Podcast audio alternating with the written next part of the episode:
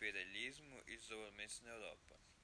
O que é imperialismo? O imperialismo é uma prática de expansão política, cultural e econômica, e que surge de uma nação querer dominar a outra. Normalmente acontece de nações com maior poder bélico e econômico exercer sua força para conquistar o território e aumentar sua influência no resto do mundo. Como surgiu o imperialismo?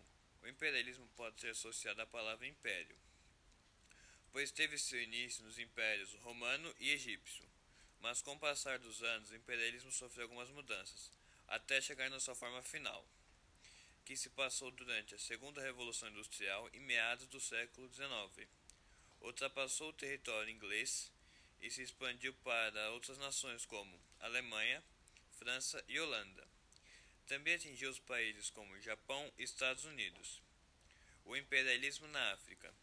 Um dos locais mais afetados pelo imperialismo foi o continente africano, pois foi onde teve o surto de, do neocolonialismo que houve na segunda metade do século XIX. O surto ocorreu por conta de manifestações de três países: Portugal, Bélgica e França.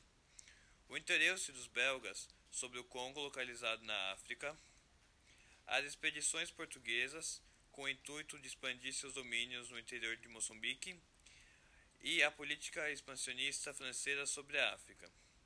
Mudanças na Europa durante o imperialismo. Durante a época do imperialismo, os países fizeram uma conferência em Berlim para dividir a África com o objetivo de aumentar o mercado consumidor dos países europeus.